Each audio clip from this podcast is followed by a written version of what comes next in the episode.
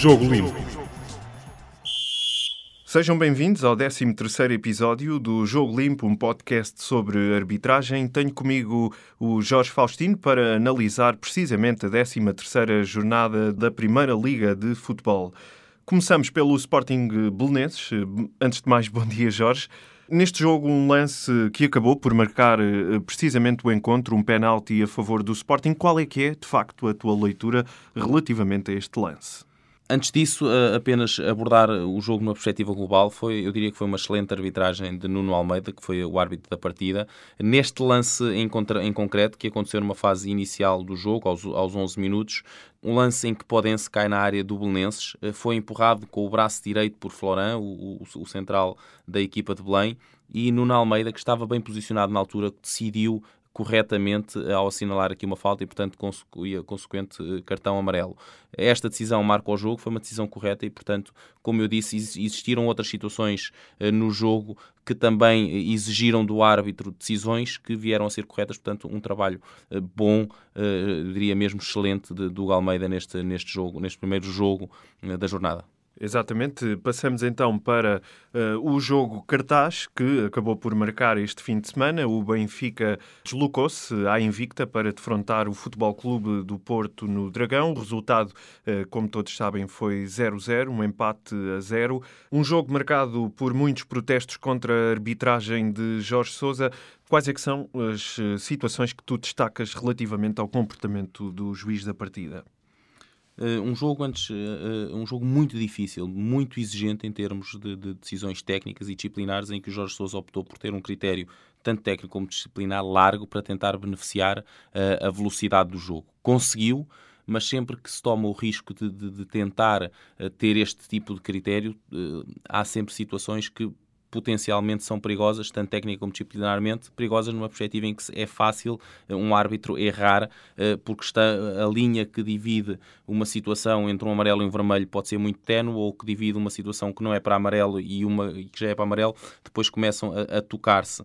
E, foi isso o primeiro lance que destaco deste, deste jogo, eh, é aos 12 minutos, a situação, uma situação que tem sido muito falada, uma falta de Felipe, sobre Jonas. Foi uma falta muito dura, despropositada e com algum perigo uh, para a integridade física do jogador do Benfica, em que Felipe pontapeia as pernas de, de, de Jonas pelas costas. Foi uma falta que foi bem assinalada. Uh, e agora uh, entramos aqui na, nessa tal questão do, do vermelho, amarelo. Uh, Jorge, Jorge Sousa não exibiu qualquer cartão, este é um erro óbvio. A, a, discussão entre o amarelo e o vermelho, eu diria que se formos à letra da lei, esta era uma situação que, que enquadramos na, na, numa falta grosseira, falta grosseira que corresponde a um cartão vermelho. Compreendo que possa uh, aceitar-se ou poderia aceitar-se, dado o critério que foi implementado no jogo, dadas as características do jogo, que o árbitro pudesse entender que era uma falta negligente, uma falta dura, mas que se poderia resolver com um cartão amarelo.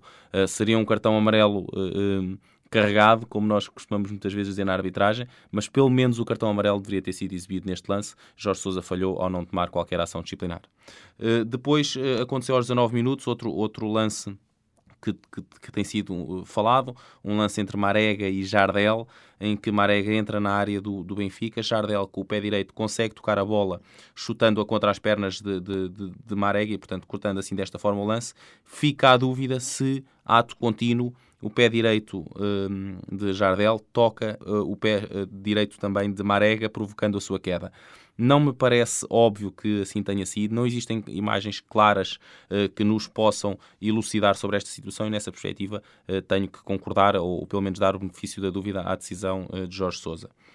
aos 30 minutos, mais um lance entre Jardel e Marega, em que Marega parece praticamente isolado a entrar na área do Benfica, mas ainda fora da área, Jardel consegue tocar na bola, no limite, e, e Marega deixa-se cair. Marega não é tocado em qualquer momento por, por, por Jardel nesta situação, fica a, a, a pedir uma, uma, uma, infração que efetivamente não aconteceu. Bem, Jorge Souza a saber ler o lance e a perceber que não tinha existido falta, uh, o erro foi ter assinalado pontapé de baliza em, em vez de pontapé de canto. Um jogo marcado por uh, vários lances e em cima do intervalo houve de facto uma, uma mão é, de Luizão. a partir de este lance do Luizão e um lance que depois acontece na segunda parte são os dois equívocos que eu considero grandes e graves da parte da equipa de arbitragem, sendo que este aqui consigo explicar um pouco. Isto é, é um, um lance que, que, resulta de um cruzamento efetuado do lado do ataque do lado direito pelo, pela equipe de Futebol do Porto, em que Luizão tenta cabecear a bola, falha o cabeceamento e a bola uh, acaba por ser tocada com, com o braço. É, o árbitro entendeu que, que não existia esse motivo para pontapé de, de penalti e eu aqui dividi esta minha análise em três momentos, uh, ou, ou, em três pessoas, vá lá. A, a pessoa do árbitro, Jorge Sousa, que naquele momento, um penalti para ser assinalado, o árbitro tem que ter a certeza absoluta do que aconteceu. Jorge, Jorge Sousa está do lado contrário uh, à bola, isto é, tem o corpo do Luizão a tapar o, a, a, visão clara do lance. E, portanto, mesmo que o Jorge Sousa pudesse perceber ou desconfiar que possa ter ali tocado a bola com a mão, nunca poderia assinalar ele um penalti de consciência porque não tinha a certeza como é que o lance tinha acontecido. E, portanto, percebe-se a decisão de não assinalar pontapé de penalti por parte de Jorge Sousa. Hoje em dia temos o vídeo-árbitro que, para erros claros, pode intervir. Aqui a questão do erro claro é uh, a análise subjetiva que é feita deste lance. Isto é, o jogador do Benfica tenta cabecear a bola, não consegue acertar com a cabeça na bola e a bola vai-lhe ao braço, vai-lhe entre aspas. Porquê? Porque considero eu que uh, aqui o Luizão não fez tudo para evitar que a bola lhe fosse ao braço. Nessa perspectiva, uh, eu entendo que ficou aqui um pontapé de penalti por assinalar, compreendo também que o vídeo-árbitro não tenha intervido por esta subjetividade de lance de analisar será que ele fez tudo para, para evitar a mão ou não, será que ele tinha uma, o braço numa posição natural ou uh, já estava numa, numa condicionante de se falhar com a cabeça, pelo menos vai-me bater no peito ou vai-me bater no braço e, portanto, nesta perspectiva, o vídeo-árbitro fez bem em não intervir. É a minha opinião que é pontapé de penalti, porque o jogador não fez tudo o que podia para evitar o contacto da bola com o seu braço. Relativamente ao jogo seguinte, passamos então eh, para um lance em que houve um fora de jogo eh, de eh, Marega, assinalado a Marega, mas o jogador estava em Abubacar, linha. Abubacar, exatamente. E não era em linha, estava muito, muito atrás relativamente a Sálvio. Foi um lance que aconteceu aos 57 minutos, em que é, é, feito um cruzamento para a área do Benfica. Herrera toca de cabeça para Abubacar, que no momento em que a bola lhe é tocada, está a ser colocado em, jogo por Sálvio, que se encontra na bandeira, junto à bandeirola de canto do lado oposto ao do árbitro assistente. Com a imagem parada, é fácil perceber que Abubacar está a 2, 3 metros em, em posição legal. Uh, nesse momento, o árbitro assistente levantou a bandeirola. Jorge Sousa, bem, aguardou que o jogador do Futebol Clube Porto fizesse o, o remate para, de, para ver se dava gol ou não, uh, porque se fosse uma decisão errada do árbitro assistente, o vídeo árbitro podia corrigir. Abubacar rematou, Varela defendeu e nessa altura Jorge Sousa apitou. Uh, ato contínuo e, e não, não, chega a um segundo, Herrera consegue depois introduzir a bola uh, na baliza do Benfica.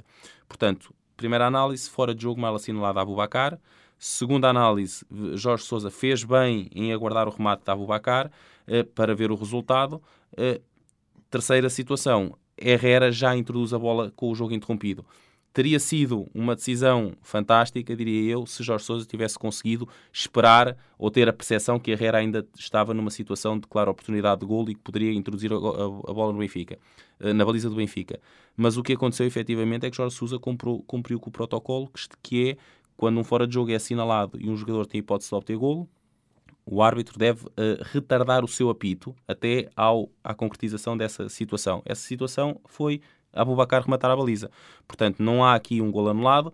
Existe uma situação que foi interrompida pelo árbitro assistente, em que veio a resultar em gol, mas já estava interrompido antes, antes de, de, da bola ter entrado. Não deixa de ser um erro grave uh, do árbitro assistente e da equipa de arbitragem nesta, nesta partida.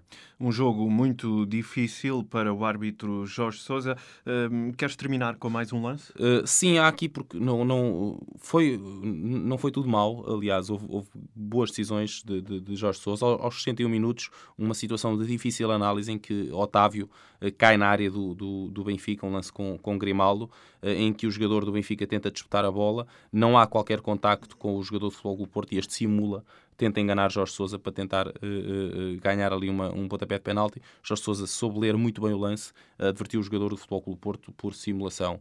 Também um, aos 82 minutos e aos 75, nos, nos, nas advertências a Ivkovic, que resultaram na sua expulsão, bem Jorge Sousa, que lá está, esteve durante 75 minutos a procurar dar velocidade ao jogo, com algumas falhas, com falhas como já vimos. Uh, e um jogador acabado de entrar evita que a equipa adversária recomece rapidamente o jogo com um pontapé livre. Fez bem uh, a fazer, ao efetuar a advertência por retardar o recomeço de jogo a Zivkovic. Uh, aos 82 minutos, não há grandes dúvidas, pontapeou a perna esquerda de Otávio de forma negligente, Zivkovic, e portanto tinha que ver o amarelo, era o segundo, foi expulso.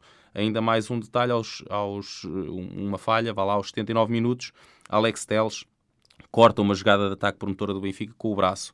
Eh, não, o Jorge Sousa não se apercebeu, o árbitro assistente que estava próximo também não, mas ficou aqui uma falta por assinalar e, e um amarelo para, para Alex Teles. Uma partida muito difícil, muito exigente, com lances muito exigentes e que seguramente vai acabar por marcar as discussões desta semana, da próxima e se calhar até final do campeonato. Nos minutos finais do clássico, houve ainda tempo para uh, um burburinho junto ao banco do Benfica, uh, que acabou com a expulsão de um dirigente dos encarnados, mas também houve uh, uma agressão de um adepto que entrou em campo e que ainda conseguiu agredir o Pizzi. este lance, de facto, acaba também por marcar o jogo. Sim, é uma situação que, que começa com, com um comportamento incorreto do, do diretor desportivo do Benfica, em que a bola se dirige para a zona do banco, Marega quer pegar na bola para executar rapidamente o, o lançamento lateral e este, este elemento do, do, banco dos técnicos chuta a bola para longe, acaba por ser eh, empurrado por Marega, eh, como forma de contestação daquela atitude, mas todos os elementos do banco da área técnica devem manter um comportamento responsável. Olha, eh, ora, aquele comportamento que, que, que ele teve não foi de todo responsável, por isso resultou na sua expulsão. Uh, surgiu naturalmente ali, como referias e bem, um certo burburinho e, e acontece depois depois aquela situação de um empurrão violento, uma, uma conduta violenta de um adepto que acaba por furar uh, a linha de stewards e apanhar Pizzi desprevenido, empurrando pelas costas de forma violenta. Uh, terá sido seguramente identificado não pela equipa de arbitragem, mas pelo menos pela polícia uh, uh, e, pelo, e os legados ao jogo poderão ter, da Liga poderão ter também tido consciência dessa noção, porque, ao que, ao que consta, consta terá sido presente esta segunda-feira a tribunal este adepto. É uma situação, naturalmente, eh, que, que não, que, que, é grave, que não beneficia o futebol e vamos ver em que é que resulta. Felizmente para, para o atleta em causa, não, não resultou em, em nenhum tipo de lesão grave, mas é uma situação que, que não pode acontecer eh, no futebol profissional. E foi logo, precisamente, no final do jogo que começaram, uh, enfim, os, as palavras contra a equipa de arbitragem. Um, as discussões e as, as queixinhas. Uh... Eu, eu, se me permites, até uso uma. uma uh, recorro ao Zé Maria do Big Brother. É o único que eu me lembro de ter ganho algo a, a ser o coitadinho. E, e, eu estranho muito esta postura dos, dos clubes grandes uh, no futebol português, que andam todos, porque existiram os erros que aqui referi. depois disto, já vi mais quatro ou cinco erros graves que cada um dos clubes pediu, em que quem olhar e quiser analisar de forma séria percebe que aquilo é só para fazer barulho, é só para se fazerem de coitadinhos. E eu não percebo como é que instituições da grandeza do Futebol Clube Porto, Benfica e, e o Sporting também já aconteceu, se querem colocar na posição de coitadinhos, o que é que pensam ganhar com isso? É a ver quem é que faz mais barulho, é a ver quem é que se queixa de ter sido mais vezes prejudicado. Não parece que seja assim que, que, que demonstram a grandeza dos seus clubes, não parece que seja assim que tenham a beneficiar nada uh, para, para o futuro. Na sequência deste clássico, o líder dos Super Dragões publicou uma imagem chocante de árbitros agredidos na Argentina. Como é que achas que os árbitros eh, veem esta situação? Eu não diria que são os árbitros, é, é o futebol. Como é que o futebol olha para uma situação em que um líder de uma claque uh, uh, oficial de, de, um clube, uh, com, com a visibilidade que ele tem, coloca uma imagem destas não, não, não, não consigo perceber como é que o futebol aceita isto. Não sei qual, qual, se, que tipo se vai haver castigos, se não vai haver castigos. Não sei como é que os árbitros vão reagir. Os árbitros normalmente não tentam proteger-se daquilo que se vai passando nas redes sociais, etc. Mas quer dizer, os árbitros têm 35, 40 anos, muitos deles têm filhos de 10, 15, 20 anos e, e, um jovem de 15 anos vive dentro do Instagram. E portanto, aquilo foi uma story dentro do, do Instagram, uh, com as notícias que também já saíram à volta disso. É natural que ninguém passe imune àquilo que se passou. E, e, e, as famílias dos árbitros e, consequentemente, depois a estabilidade dos árbitros é naturalmente afetada por, um, por, uma, por uma situação, uma quase, uma quase ameaça uh, como, como aquela que aconteceu. Mas lá está, também quero perceber, e isso tenho curiosidade, como é que os árbitros vão reagir a isto, uh, dado que estamos num período sendo que é um líder numa claque, não é o clube e, portanto, não é tão controlável dadas as exigências que os árbitros fizeram, mas estamos num período de 20 dias que os árbitros deram para perceber se iria existir mais pacificação do futebol. Uh, podemos dizer que os árbitros não estão a contribuir com arbitragens excelentes, não estão, têm acontecido erros, mas isto aqui é demais. Em Portugal, continuando a falar desse clima de tensão no futebol português, eh, não é só na Primeira Liga. Houve casos este fim de semana eh, de um árbitro, de uma agressão a um árbitro num jogo da Distrital de Aveiro e também uma invasão de campo no final do jogo eh, entre a Académica e o Famalicão. Isto é, é de facto sinal para, para preocupação. Sim, penso que houve outra agressão num jogo dos campeonatos nacionais, também a um árbitro. Isto não são situações que não acontecessem desde sempre. Uh, agora, também não tenho grandes dúvidas que estarão naturalmente a ser potenciadas uh, pelo ambiente que se vai vivendo em, em, torno do futebol profissional, nomeadamente a promoção da discussão e do ódio que os três grandes uh, e que blogs afetos aos três grandes, que diretores de comunicação dos três grandes, que uh, outros agentes associados uh, aos, aos, aos ditos três grandes têm vindo a fazer uh, e a promover nestes últimos tempos. E, portanto, é natural que, que, que tudo o que se passa à volta do futebol neste momento esteja com uma grande carga de ódio, uma grande carga de discussão, de revolta e, e, e consequentemente, é, é, é, depois nestas situações mais pequenas, diria eu, a níveis distritais e mesmo nacionais, que é mais fácil e que os árbitros não estão tão protegidos uh, como estará uh, um árbitro de primeira categoria nacional. Voltando então a falar de futebol, porque de facto é isso que interessa, ainda mais um caso na Primeira Liga, no jogo Vitória de Setúbal-Guimarães. Há um lance em que a bola parece ter entrado Jorge por completo, mas o golo não foi validado pela equipa de arbitragem. Alguma imprensa desportiva acusa o VAR de falha. Ora, a leitura não é bem assim. É, é, é esta é uma questão interessante. Já é o segundo lance deste campeonato em que um, há uma discussão sobre a entrada da bola uh, ou não na baliza e, e, em que se põe o ónus da decisão em que o vídeo-árbitro não validou o golo. Uh, é, é, importante que passar a mensagem e fazer perceber que a tomada de decisão é, é, feita pelo árbitro, pelo árbitro assistente, que, é, que é normalmente está mais bem colocado para tomar estas decisões.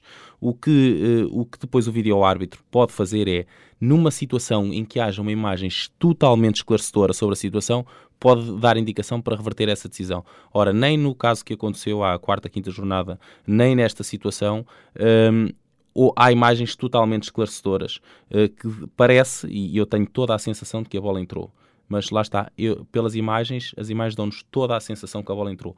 Nenhuma imagem nos dá a garantia que a bola entrou. Não havendo a garantia de que a bola entrou, o vídeo-árbitro não deve intervir, eh, eh, tal como não iria intervir se eh, o árbitro ou o árbitro assistente tivessem validado o golo e se nós estivéssemos aqui a achar que parece que a bola não entrou toda, o vídeo-árbitro não iria intervir porque o parece não é suficiente para uma intervenção de vídeo-árbitro.